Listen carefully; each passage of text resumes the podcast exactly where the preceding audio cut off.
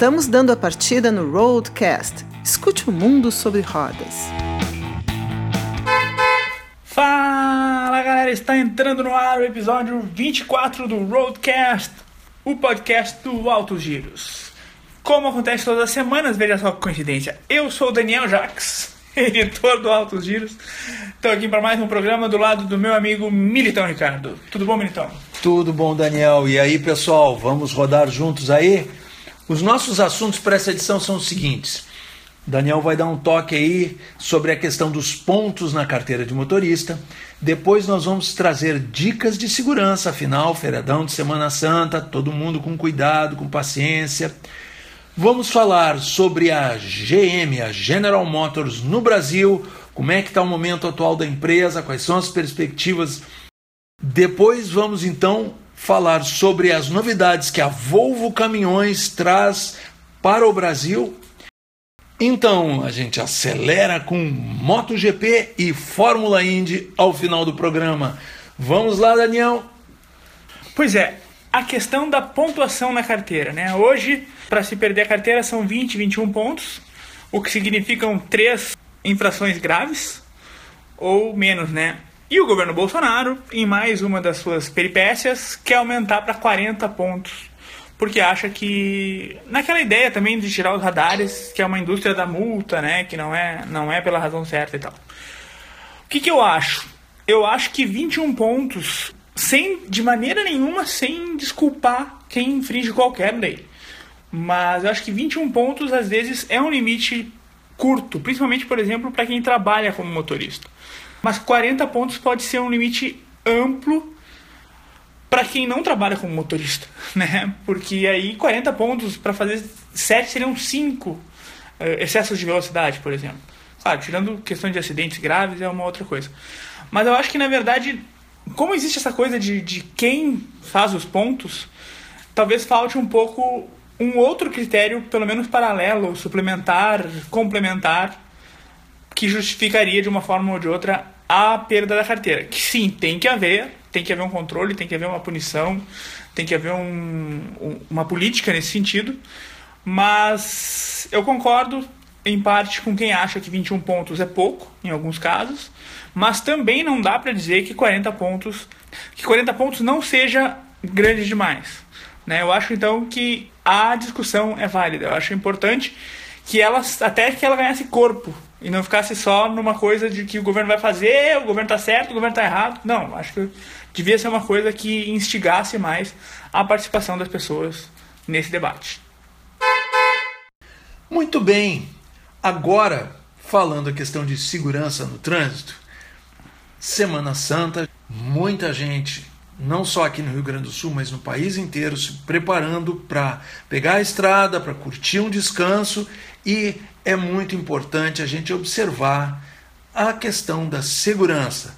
Então, a gente foi conversar com o Gederson da Silva, que é o gerente comercial da Atual Pneus, que é concessionária da Continental aqui no Rio Grande do Sul, e pedimos então que ele nos desse algumas dicas de segurança que vocês podem observar para ter uma viagem mais segura, mais feliz, com ida e volta. Todo mundo inteiro. Exatamente. Então vamos ouvir.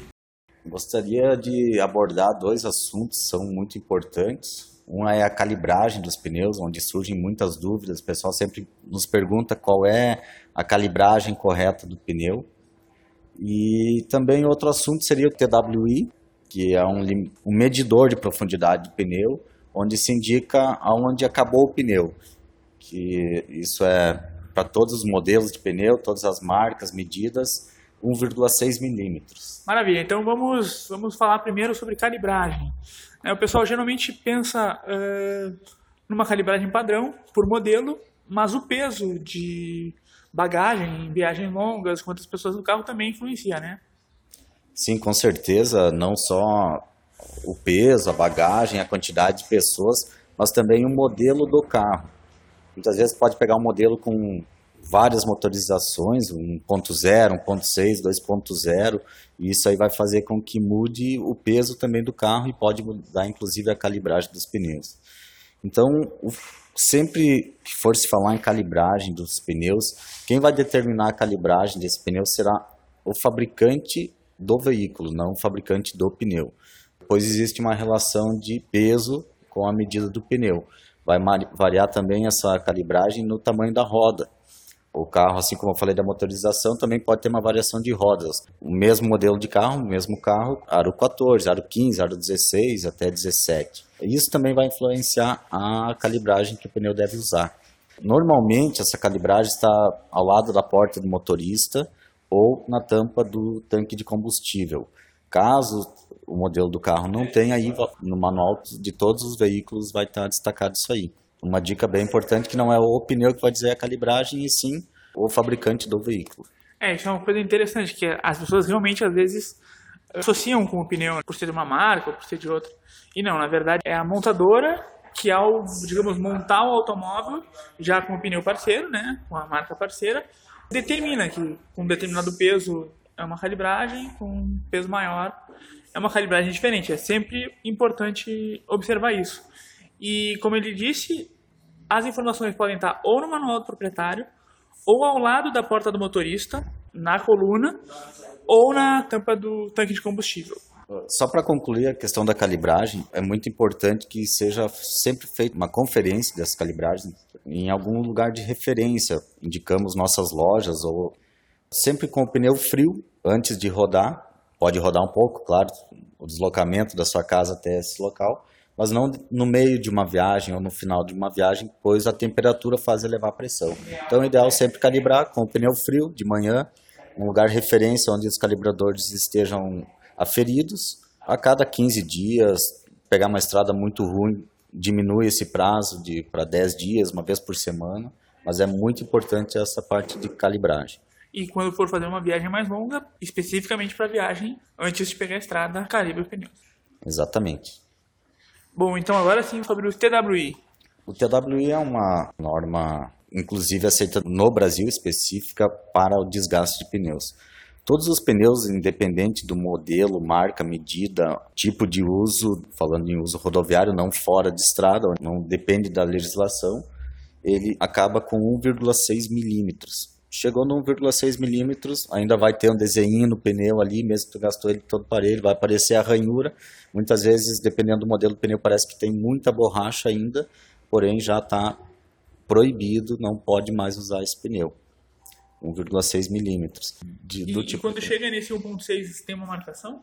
A marcação, todo pneu vai encontrar marcação, na, geralmente na lateral dos pneus, na lateral mesmo, tu vai ver ali, está escrito TWI, naquela linha reta ali você vai encontrar esse indicador. São mais do que um indicador, em cada sulco deve ter em várias partes do pneu. Às vezes varia dois, três ou até quatro locais que tenham essa marcação. E isso pode acarretar em uma multa. O mais importante disso também, né, nós falando em valor, a gente tem que falar em segurança. Você consegue rodar ainda com esse pneu, estando no TWI um pouco abaixo, mas o pneu não te dá nenhuma segurança. O correto mesmo, principalmente em épocas de chuva, velocidades mais altas, uh, dependendo da medida, no modelo do pneu que você está usando, seria tirar com 2 milímetros, 2,5 mm, inclusive para chuva, evitando aquaplanagem 3 milímetros. O pneu chegou nos 3 milímetros já vamos começar a prestar um pouco atenção, diminuir a velocidade, ficar mais atento, porque o pneu já não vai ter mais a mesma performance que tinha lá quando ele estava novo, dependendo da medida, com 7 milímetros, 10 milímetros ou mais até. E como é que eu sei que está nos 3 milímetros? Existem várias formas de medir, não é a régua, porque a régua ela tem ali um espacinho. Existem medidores, uma dica que a gente pode usar mais simples, tu não encontrou, não sabe onde tem, se passar em nossas lojas a gente vai fazer esse serviço sem custo nenhum, inclusive calibragem vai te prestar um atendimento bem correto. Uma dica que eu posso dar é se tu pegar uma moeda de um real, ela tem a bordinha dourada e ela no meio ali ela vai ter a bordinha prata. Se tá perto da bordinha prata, já o pneu já está acabando, já acabou. E tu falou duas vezes, tanto para calibragem quanto para essa verificação do, da milimetragem, de procurar as lojas da Atual Pneus Continental. Queria que falasse um pouco então agora sobre a Atual Pneus. A Atual Pneus ela está no mercado há 12 anos já. Ela começou com truck center e recapadora na cidade de Uruguaiana. Logo depois começamos com a filial de Ijuí e São Leopoldo. Começamos então com três truck centers, recapadoras, trabalhando também com pneus novos na linha de carga Continental. Em 2014 começamos a trabalhar com os pneus de passeio e aí vieram a, criação dos auto centers. Trabalhamos com a marca Continental, nossa primeira loja Auto Center então em São Leopoldo, no bairro Charlau, Avenida Parobé 1111. Temos também no centro de Novo Hamburgo, na Avenida 1 de Março, número 860. E agora, início de 2019, em janeiro, abrimos a nova filial de Porto Alegre, na Avenida Ipiranga, número 3063. Temos nosso site também, atualpneus.com.br, páginas do Facebook, Instagram, onde você pode pegar os endereços, contatos, tirar suas dúvidas. A gente fica à disposição aí para qualquer necessidade, dúvidas. Muito obrigado então pela atenção. A gente volta para o estúdio. O site Altos Giros tem as últimas notícias e as melhores informações sobre o setor automotivo no sul do Brasil. Lançamentos, avaliações, novidades, entrevistas, vídeos e muito mais. Mercado de carros, mundo premium, comportamento, tecnologia, tendências, automobilismo. autosgiros.com.br Seguindo aqui com o Roadcast, nós agora vamos falar sobre a GM, a General Motors do Brasil, né? E o momento que essa empresa está atravessando. E aí, Daniel? Pois é, a GM eh, no ano passado, a gente até falou, no ano passado, não, em 2017, a GM anunciou fortes investimentos aqui em Gravataí. Foi até destaque num, num episódio do, do Roadcast, na sua primeira temporada. E tá chegando a hora de ver no que, que vai dar, né? No final do ano, virada do ano aí, devem começar a chegar alguns carros novos, renovação do Onix do Prisma, mas também alguns modelos novos que vão mudar o perfil da GM no mercado brasileiro. Para saber um pouco mais sobre isso, eu fui até a Esponqueia do Jardim Iguatemi, aqui em Porto Alegre, conversar com o Marcílio Júnior, gerente comercial da loja, sobre, primeiro, a Tracker Midnight, o bom SUV da marca, que tem essa versão especial Midnight, e eu tive recentemente a oportunidade de dirigir, aí vou falar um pouco com ele sobre questão de mercado, mas também sobre esse novo momento da GM. Vamos ouvir aí que está bem interessante.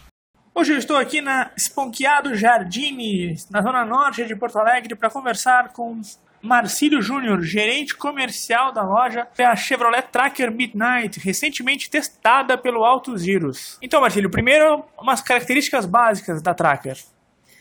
Na verdade, a Tracker, ela, desde o, o, momento que ela teve a troca de motorização, foi uma reestilização em relação à Tracker, né? Então nós ganhamos realmente acabamento, mudou bastante, telas uh, multimídia também mudou, a entrada também do OnStar, que é um sistema tecnológico muito avançado que hoje só a GM tem, mas o que ganhou realmente dela foi a questão do motor 1.4 turbo. Esse motor realmente fez com que ela revolucionasse o nosso mercado e também colocasse isso na nossa linha do Cruise. Né? E falando realmente da Midnight, o que ela trouxe, na verdade, é uma tendência de mercado. Né? O mercado ele está pedindo alguns modelos eh, e normalmente se tornou essa questão black. Né? Que é a questão de tu ter no carro acabamentos em black piano, e com isso ela trouxe alguns detalhes que fazem o diferencial da Tracker, que é a gravata na cor black realmente, né? Que isso tira totalmente aquela ideia da gravata normal e tradicional da GM, mas também trazendo umas rodas reestilizadas para tracker na cor preta também. Então, na verdade, ela traz gravata e as rodas diferenciadas dentro de uma linha da tracker que seria, vamos dizer assim, ela é montada em cima da nossa Premiere 1, né? Que são duas linhas da Premiere. Premiere 1 e a 2, né? Que, o que, que elas têm de diferente, na verdade, é só uma linha, na verdade, de, de airbags, vamos dizer, propriamente dito. Então, a, a, nossa Midnight, ela é uma Premiere 1, na verdade, porém, com uma reestilização que ela acaba tendo toda em black, black piano internamente, mas, porém, com a gravata black também e as rodas diferenciadas. Como tu falou, a Tracker passou por uma restilização forte, que até o lançamento foi em Detroit, antes do Salão do Automóvel, há alguns anos. O motor 1.4, que também está presente na linha Cruze, realmente deu muita força e também suavidade para ela. Agora falando um pouco de mercado, ela é uma SUV, que é o segmento mais competitivo do nosso mercado, que segue em crescimento. Como é que ela vai aqui, tanto no mercado quanto aqui na Jardim? Na verdade, se a gente uh, falar em relação de mercado, né, a, a Tracker ela vem crescendo no mercado cada vez mais, né? Uh, quando nós tivemos essa reposição dela, uh, claro que tu, tu, perde quando tu faz uma troca, mas ela já vem tomando novamente o mercado dela, que é o lugar de, de SUV. Se nós formos falarmos em termos de grupo e unidade, se a gente fizer um comparativo bem forte, né, em relação a isso, hoje nesta unidade, por exemplo, Zona Norte, a gente já vem aí há três meses fazendo com que a Tracker venda mais que o nosso Onix, que é o carro mais vendido no Brasil, né? Então, se a gente comparar com esse mercado, a gente tem um volume de Tracker realmente grande em relação a esse mercado que nós falamos de Zona Norte aqui, né? É, a Tracker, até dentro dos SUVs, ela tem um perfil bem diferente, carro mais forte, mais pé no chão. Nos fale então um pouco agora sobre a Jardine. A Esponqueado Jardine, é, ela é de, oriunda de um, da Esponqueado de Erechim. Né? Uh, hoje nós, o grupo são sete lojas, né, sendo uh, as lojas no interior, duas lojas em Porto Alegre e restante no interior. É um grupo, na verdade, que veio forte, veio para dentro de Porto Alegre para mostrar realmente algumas coisas que talvez estivessem, uh, vamos dizer assim, faltando dentro do nosso mercado, que era realmente um trabalho de qualidade dentro do produto GM, né, para quem tivesse ser líder do mercado de Porto Alegre. Hoje, se nós falarmos de share, nós temos, nós uh, com o grupo uh, aqui de Porto Alegre, nós temos o maior share dentro de Porto Alegre. Então, para isso, uh, a gente veio e realmente veio para ficar em relação a esses números. É uma loja realmente, se a gente compararmos aqui, Zona Norte e Zona Sul, a gente passa a Zona Sul a ter, a ter dona do mercado da Zona Sul, nós como os donos do mercado de Zona Norte, com isso a gente acaba tendo o mercado, né? se a gente falar em termos de números, realmente nós passamos aí a ter em torno de 24% de share dentro desse produto GM. Então, uh, é uma empresa que trabalha só com a bandeira GM. Então, para tu teres hoje aí sete lojas com a bandeira GM, somente em um produto, é uh, realmente fazendo com que a empresa tenha realmente um foco voltado a um produto. E esse nosso foco é realmente GM fazendo da Esponqueado Jardine e Esponqueado, vamos dizer propriamente dita, no interior do estado, né, como líder do mercado no Rio Grande do Sul. Então, a Esponqueado Jardine, no total Esponqueado, a gente é líder de mercado no Rio Grande do Sul. O site Altos Giros tem as últimas notícias e as melhores informações sobre o setor automotivo no sul do Brasil. Lançamentos, avaliações, novidades, entrevistas, vídeos e muito mais. Mercado de carros, mundo premium, comportamento, tecnologia, tendências, automobilismo. autosgiros.com.br Seguimos a estrada agora para falar dos pesados. É hora de falar de caminhão com as novidades da Volvo, trazidas pelo nosso parceiro, meu amigo Leonardo Andrade, da agência Transporta Brasil. Tudo bem, Léo? Saudações transportadoras. Léo Top, direto de São Caetano aqui. Tudo bom, Jack? Tudo tranquilo. mais uma edição aí do Roadcast. Maravilha. E o que, que tu traz aí de São Caetano? Bom, a gente, essa semana aconteceu aí um, evento da Volvo, né? E eles fizeram o lançamento das, das linhas de caminhões deles que eles vão apresentar na Senatran esse ano. E já é a linha 2020. Nos modelos da família VM, que são os semi-pesados, eles trouxeram uma novidade aí. O VM está de cara nova. Ele traz agora a mesma identidade visual do SH, do grandão do, do pesado. E, além disso, eles tendo algumas melhorias de aerodinâmica, carenagem, alguns acessórios, e também no refletor de ar. E ficou bem bonito o VM novo, viu?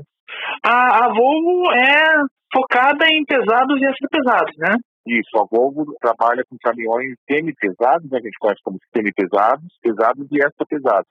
E eles têm aí essa linha VM, que é acima de 32 toneladas, e tem os, os caminhões FH, rodoviários e também off-road, que são acima de 40 toneladas. E os caminhões FH trouxeram alguma novidade?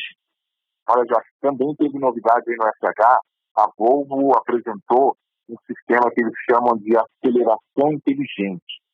É, esse sistema, de acordo com eles, ele traz até 10% de economia no consumo de diesel em relação a outra geração de caminhões, né, em relação à outra linha.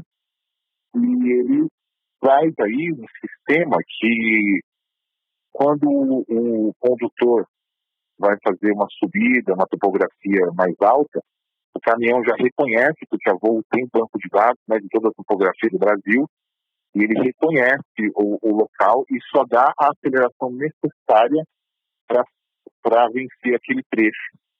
Pode trazer muita economia. E, e para fazer isso, eles fizeram uma recalibração do software que controla o motor, né? Também fizeram algumas modificações em algumas, alguns componentes do motor, como, por exemplo, é, tem novas camisas de cilindro, com rugosidade mais eficaz, novos anéis raspadores, com menos atrito, as novas unidades eletrônicas, né, que tem mais memória e melhor capacidade de processamento, e um turbo com geometria mais eficiente. Bem interessante, né? O que é a tecnologia? Mapeamento da topografia do país, imagino que nas estradas, claro, realmente pode ser uma economia interessante, né? Pois é, aquele sistema IC, né? A, a Volvo rodou mais de um milhão de quilômetros mapeando as estradas brasileiras para trazer essa, esse sistema aí para o novo caminhão deles. E além de consumo, também é menos poluição e mais segurança, longevidade dos veículos, né? Exatamente, né? E a Volvo está focada em segurança, né? Eles é, realmente prezam muito por esse item. Muito bem. E o que mais tu traz aí do ABC? Olha só, a gente está acompanhando aqui o noticiário, né, tudo que está acontecendo em relação à resposta do governo para os caminhoneiros, já. Você sabe que teve aí uma iminente, não, uma, uma ameaça de nova paralisação dos caminhoneiros. O pessoal ficar a par do assunto, né? Hoje, o, o, o caminhoneiro autônomo brasileiro, ele reclama muito do preço do diesel, né? Porque ele não consegue ter uma previsibilidade do custo dele nas próximas viagens, o diesel aumenta toda hora. E na semana passada, a Petrobras ia fazer um aumento de 5,75% no litro do diesel, e o presidente Bolsonaro acabou fazendo uma intervenção, né? ele ligou para o presidente da Petrobras e pediu para que ele não aumentasse né, o diesel, até por causa desse risco aí de greve e insatisfação. Mas lembrando que os caminhoneiros em peso são eleitores do Bolsonaro. Eles é. esperam que, que o presidente ajude a, a melhorar a situação deles. Só que essa intervenção do presidente acabou derrubando 32 bilhões de, do valor da Petrobras e agora eles estão no impasse. Em resposta a isso, o governo lançou na última terça-feira um pacote de 2 bilhões em investimentos para melhorar as rodovias do Brasil e mais 500 milhões de recursos para o BNDES para criar uma linha do Finame para financiar a compra de pneus e outros, outros itens de caminhão para o caminhoneiro autônomo. E isso é suficiente? Isso resolve? Porque para quem olha de fora é uma matemática meio estranha, né? É, a gente ouviu a opinião de alguns caminhoneiros e a maioria deles não ficou satisfeita com essa, essa proposta, até porque o limite de empréstimo é de 30 mil reais. Segundo os caminhoneiros, isso não dá nem para trocar os pneus do conjunto inteiro, né, de uma carreta. E aí segue então esse empate. Mas a boa notícia é que o governo vai fazer aí uma duplicação de diversos trechos de rodovias no interior do país, uh, principalmente os corredores da soja, né? Vamos lembrar aí da BR-63, que lá no trecho norte fica impraticável só lama, né? Aí no sul aí ainda tem algumas rodovias boas, né? Aqui em São Paulo também, mas passou lá para o centro-oeste, para o norte do país, a situação fica complicada. É, a então, gente... O governo está tá olhando aí com atenção né, para o caso dos caminhoneiros e a boa notícia é que eles vão investir 2 bilhões de reais nas melhorias aí das rodovias. É, aqui no sul a gente tem umas. A maior parte das estradas são boas, assim, pelo menos aqui mais na, na região metropolitana. Claro que mais afastado tem mais problema. Mas realmente tem estradas pelo país aí que a gente vê no noticiário e também na, na imprensa especializada que é vergonhoso uma estrada da forma que são algumas, né? Com certeza. E a gente da Porta Brasil está acompanhando bem de perto a situação do caminhoneiro brasileiro. A gente está aí fazendo roda todos os dias, ouvindo os caminhoneiros, porque o caminhoneiro autônomo, né, são mais de um milhão né, no Brasil inteiro, e o transporte do Brasil depende dessa força de trabalho. Então a gente está aqui acompanhando de perto para saber aí como vai ficar a situação dos caminhoneiros desse nosso Brasil. Não, e sempre que tiver novidade traz para nós, porque o Altos Giros apoia o caminhoneiro, apoia o transporte e também porque é importante para o país, né? Desde que eu comecei a trabalhar com, com o setor automotivo, na relação com caminhões, a coisa mudou bastante, né? Porque além de saber agora o que é bitrem, rodotrem, 6x2, 8x4, a gente tem uma outra visão do caminhoneiro, né? Do, da pessoa que dedica a vida, se afasta da família, encara essas estradas e encara o aumento de combustível, né? Sem falar na inflação que vem a reboque. Com certeza. Vamos lembrar aí para o ouvinte do podcast que é fã de automobilismo, que é fã de carros, né? principalmente para esse público, que toda essa cadeia produtiva, tudo que a gente consome, tudo que a gente usa, em algum momento passou pelo caminhão, né? Então é, é uma atividade que move a nossa vida. É exatamente, né? Tudo, por, inclusive automóveis que vêm com o caminhão cegonha, né? E a maçaneta do carro, o estofamento, Sim, a tudo. questões, tudo. e aí alimentação, higiene, tudo. É, é, realmente, se pensar, é impressionante, né? Eu costumo dizer, algumas palestras que eu já dei por aí, é, para falar da importância do transporte, né, que qualquer cidadão, de qualquer classe social que ele seja, ele demanda um transporte rodoviário de cargas da hora que ele levanta até a hora que ele vai deitar, inclusive durante o sono, né? Porque até as fronhas de caminhão, né? inclusive, melhores estradas diminuem o custo do frete, custo de manutenção, o custo de pneus, o custo que pode refletir, de repente, pelo menos numa num menor aumento de preços no médio e longo prazo, né? É, e é importante lembrar também né, que esse transporte de cargas acontece junto com o nosso transporte, né? A gente coexiste com ele. Então, é importante que o caminhoneiro esteja bem treinado, o caminhão bem conduzido e com a manutenção em dia, né? Para não botar as pessoas em risco. Por um transporte cada vez mais seguro e com condições justas, né? Que o governo chegue num bom termo. Com certeza, Jacques. É isso aí então, Léo. A gente volta a se falar com mais novidades do setor automotivo na próxima semana.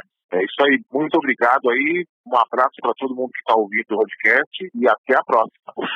Até a próxima. Valeu. O site Altos Giros tem as últimas notícias e as melhores informações sobre o setor automotivo no sul do Brasil. Lançamentos, avaliações, novidades, entrevistas, vídeos e muito mais. Mercado de carros, mundo premium, comportamento, tecnologia, tendências, automobilismo. autosgiros.com.br Muito bem, já rodamos com os pesados da estrada e agora vamos acelerar e acelerar em duas rodas com o nosso amigo, o nosso parceiro Renato Gava. Daniel, tem aí uma coisa meio chata, mas que a gente tem que comentar, que a gente tem que noticiar. É verdade, né? No mesmo final de semana em que tivemos uma corrida excelente de MotoGP, tivemos um acidente, um triste acidente em Interlagos. Vamos deixar o Gava falar e depois a gente volta. Né? Infelizmente, um piloto brasileiro que perdeu a vida na pista. Vamos ouvir. E aí, Daniel, tudo bem? Tudo tranquilo. Como é que foi essa etapa? Olha, Daniel, para quem gosta de emoção, não poderia ter sido melhor. Foi simplesmente impressionante nas três provas, na Moto 3, na Moto 2 e, sobretudo, na MotoGP. Na MotoGP, que é a categoria rainha, a categoria principal, o resultado para lá de inusitado. O vencedor foi o Alex Rins, espanhol que não havia ganhado até hoje na categoria, e com a Suzuki, cuja última vitória havia ocorrido em 2016, ou seja, zebra para cima de zebra. Foi realmente muito legal, uma prova incrível, essa prova do Texas nos Estados Unidos, uma das maiores pistas do circuito, e foi simplesmente uma prova impressionante. O principal dado, sem dúvida, foi a queda do Mark Marques. Logo no começo da prova, haviam decorrido poucas voltas, o espanhol, que lidera o campeonato e que ou, liderava, né? agora não lidera mais, mas o espanhol que era considerado imbatível nessa pista, para você ter uma ideia, né? Para você ter uma ideia, ele disputou seis provas, ganhou as seis. Essa era a sétima vez que ele entrava na pista tentando manter a sua a sua invencibilidade nesse circuito. Pois logo no começo da prova ele acabou sofrendo uma queda sozinho, ele estava pelo menos uns 3 segundos já na frente do segundo colocado, acabou levando um tombo, caiu, perdeu a frente e teve de dar adeus à prova. Quem assumiu então, Daniel, o primeiro lugar foi o veteraníssimo italiano Rossi. O Valentino Rossi tomou a ponta e tentou se segurar de qualquer maneira, mas a Yamaha realmente não está numa boa fase. O italiano que ganhou a última prova em 2017 conseguiu ficar na, na frente até faltando quatro voltas para o final. Foi então que o Rins, numa bela atropelada, acabou passando por ele. Olha que o Rossi lembrou os tempos de garoto. Ele que é um quarentão, fez de tudo fez até chover. Abusou nas freadas, escorregou com a moto, tentou umas tomadas diferentes, mas a Suzuki, que é baseada na Yamaha, está um pouco melhor nesse momento. Acabou ficando com o título da prova. Em terceiro lugar, uma outra surpresa, o Jack Miller, um australiano para lá de arrojado, que fez uma aposta ousadíssima, que ninguém achava que ele ia conseguir dar bem com esses pneus que ele escolheu. Ele escolheu dois pneus leves, dois pneus suaves.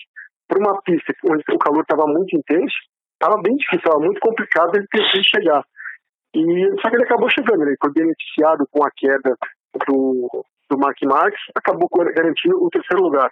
E em quarto ficou o, o Dovizioso, o italiano da Ducati, seguido pelo compatriota Franco Morbidelli. Dá para chamar o Franco Morbidelli de ítalo brasileiro, afinal de contas a mãe dele é brasileira. Ele ficou em quinto lugar garantiu mais uns pontinhos aí para a Ducati. Na tabela do campeonato, Olha só como a situação está complicada. O Dovizioso, apesar de não ter chegado no pódio, garantiu o primeiro lugar na classificação geral. Ele está com 54 pontos contra 51 do Valentino Rossi.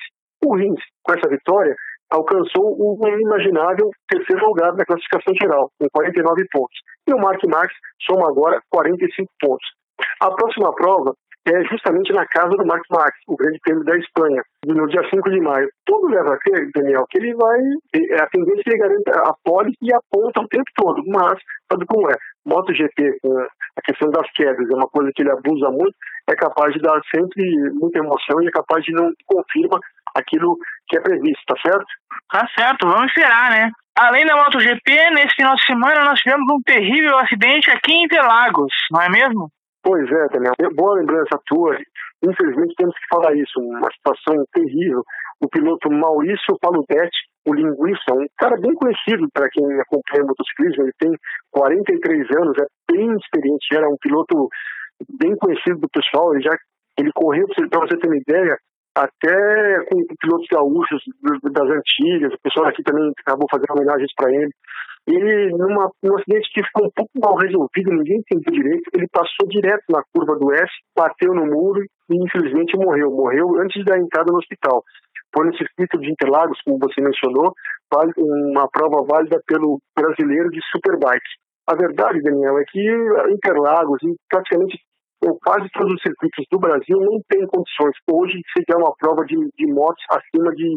Não, provas de sei acima de 250 cilindradas.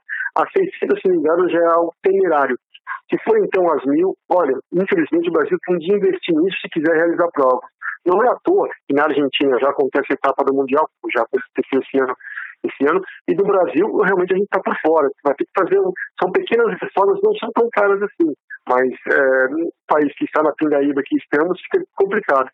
O pessoal, sei lá, acaba tentando fazer das tripas coração, acaba escolhendo circuitos para correr, mas é, é, complicado. A gente está vendo, pelo terceiro ano consecutivo, morre alguém numa etapa do Campeonato Brasileiro. É lamentável, é muito complicado.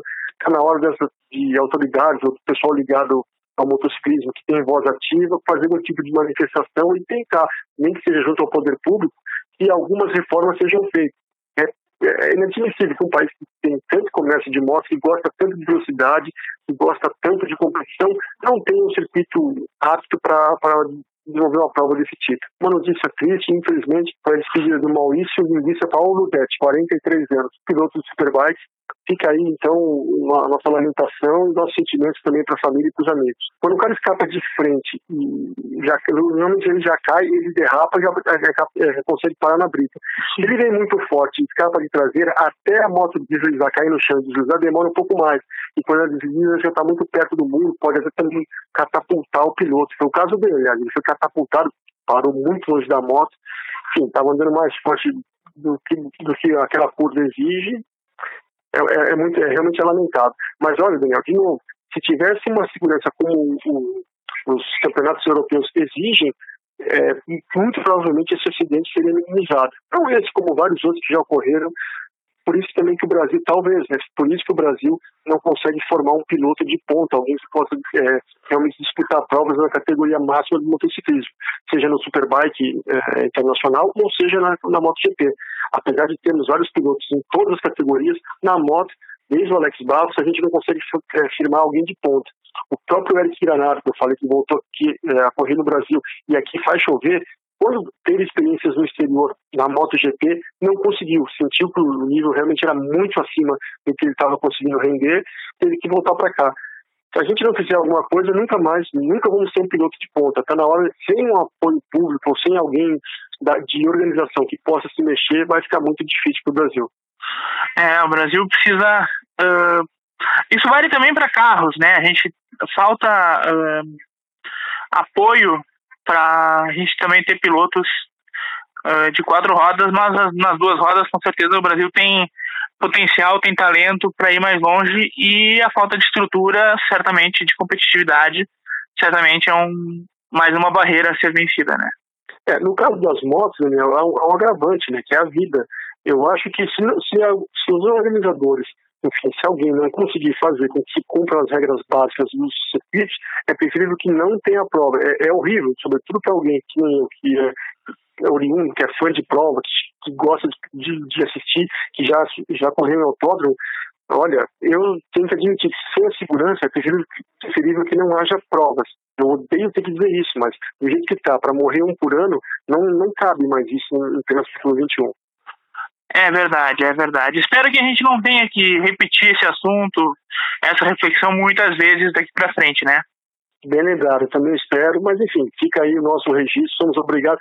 E quem sabe, se cada um bater um pouquinho o seu tambor, reclamar um pouquinho, quem sabe organizadores, sejam eles do poder público, sejam eles privados, sejam eles, enfim, de onde forem, puxa vida, tem um pouco mais de cuidado, tem um pouquinho mais de, de, de noção do perigo que, que, as provas representam e invistam sim em segurança.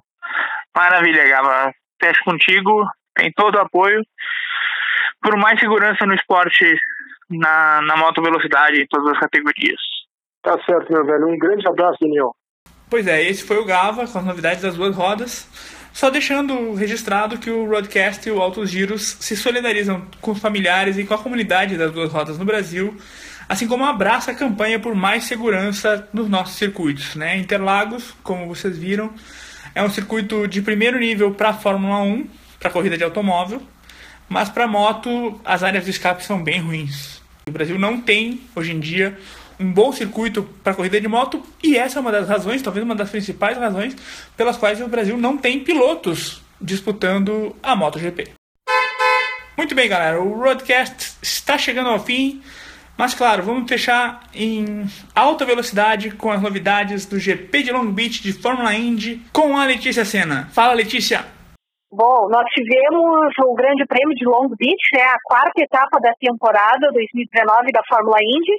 E foi uma corrida, assim, que, digamos, ela foi morna, com poucas disputas, mas que apareceu um novo piloto vencedor, o quarto piloto diferente a vencer mais uma etapa das quatro primeiras da temporada, que é o Alexander Rossi. Aí ele finalmente apareceu no campeonato, porque até eu acho que um dos meus comentários anteriores, quando tu me perguntaste, né, Daniel, quais são as apostas que eu faria para favoritos ao título, para disputa do campeonato, eu apontei o Alexander Rossi, que realmente foi o vice-campeão do ano passado.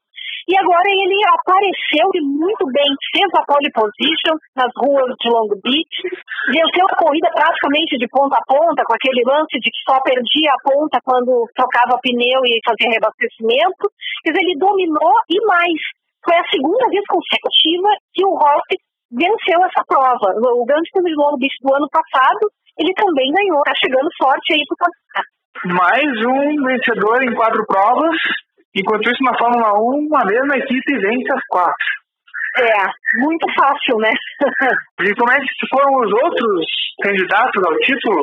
Eu posso até dizer que o pódio do GP de Long Beach resume bem quem são os principais favoritos para o campeonato, pelo menos são os que estão despontando aí. O próprio Rossi, né, da equipe Andretti, que, que andou muito bem aí, o Joseph Newgarden da Penske, que embora a Penske ainda não esteja demonstrando o melhor dela, o melhor da equipe grande que é, mas o New Garden também está se credenciando como favorito pela regularidade, né? Ele venceu a primeira etapa, foi segundo na segunda etapa, quarto na terceira e agora com o segundo lugar está apostando bastante na regularidade, que é uma arma muito conhecida do terceiro colocado da prova de domingo, que é o Scott Dixon, que é o atual campeão e é sempre favorito, apesar de nunca ter o melhor carro. Então, os três, assim, as três após, diria que foi o, é o resumo dos favoritos desse pódio de Beach. É interessante, realmente, numa, numa disputa como a Fórmula Indy, onde o vencedor costuma mudar bastante, a regularidade é uma chave que pode ser fundamental, né? Para conquistar o campeonato. Foi assim que o Dixon chegou ao, ao, quinto título dele no ano passado. Ele não venceu muitas provas e sempre ali, né, no top 3, top 5 ali, vai construindo a sua chegada ao topo, né?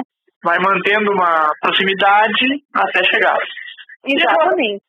E aquela pergunta clássica: o que aconteceu dessa vez com Matheus Leite e Tony Canan? Bom, né, mais uma vez uma performance não lá muito boa, para não dizer fraca, da equipe Foyt, né? O Matheus Leite até ele foi chegou em 15 nessa nessa prova, mas o Tony Canan que tinha até meio que levado uma pancada, se acidentado um pouco nos treinos, ele estava com dores nas costas, no joelho, não teve lá uma performance tão boa e acabou em 19. O Leite até, apesar de ter dito que 15 lugar não é uma posição para se se comemorar, mas ele até, em vista do que ele foi no início da prova, teve um, um enrosco de alguns pilotos lá no fundo, ele teve o pneu traseiro, foi acertado no, no pneu traseiro, então até, digamos que, dos males o menor, né? Pois é, eu li também algumas coisas dizendo que ele já mostrou um pouco mais, né? Uhum. Torcendo por ele. E... É, vamos ver, né? Se ele consegue dar uma resposta um pouco melhor e se a equipe ajuda também, né? Com certeza, com certeza. Muito bem. Passado o GP de Long Beach, quando é a próxima etapa do Mundial de Fórmula Indy? Bom, agora, Daniel, nós teremos uma, uma lacuna um pouco maior de três semanas, né? O próximo GP é o GP de Indianápolis, aquele que é disputado no traçado misto do Indianapolis Motor Speedway. A prova vai ser num sábado, dia 11 de maio, e até assim, né, ela já faz parte, como eu já tenho frisado bastante, ela serve de preparação para as 500 milhas de Indianápolis, a tradicionalíssima prova. O GP conta já com o treinamento de alguns pilotos que vão disputar um lugar nas 33 posições do grid no final do mês, né, dia 26. Chegou a hora, então, do mês tradicional de Indianápolis no calendário da Fórmula Indy. É, exatamente. Tudo em Indianápolis a partir de agora. Maravilha, Letícia. Nos falamos então em três semanas depois do Grande Prêmio de Indianápolis. E a qualquer momento podemos voltar com alguma novidade. Afinal de contas, o Fernando Alonso e outros pilotos aí também vão disputar as 500 milhas de Indianápolis, né? É isso aí, combinado então. A gente vai acompanhar também os preparativos, tanto do espanhol Fernando Alonso quanto dos demais pilotos, para as 500 milhas de Indianápolis, a corrida mais tradicional do automobilismo mundial, certo? Certo, é isso aí. Então tá, e até a próxima. Até. Bom, pessoal, vamos chegando então ao final de mais uma edição do Roadcast. Lembrando que o Roadcast é o podcast do autosgiros.com.br, onde você vai encontrar muita informação de excelente qualidade sobre carros, automóveis, caminhões e o mercado automotivo brasileiro. Dá uma passada lá que o Daniel prepara material muito bom para vocês e também queremos convidar você a conversar com a gente. Gostou da matéria? Não gostou da matéria? Quer saber de um determinado assunto? Quer saber de algum outro detalhe? Por favor, manda um e-mail para podcast@autosgiros.com.br. Só não vale chamar a gente de feio, porque a gente sabe, mas vocês não estão nos vendo.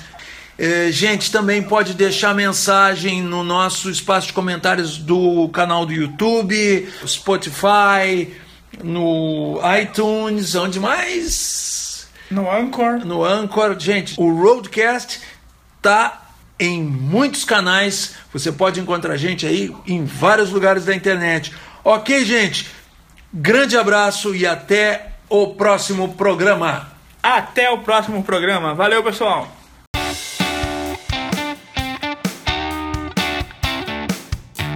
O Roadcast termina aqui. A gente volta a rodar com você em breve. Até lá!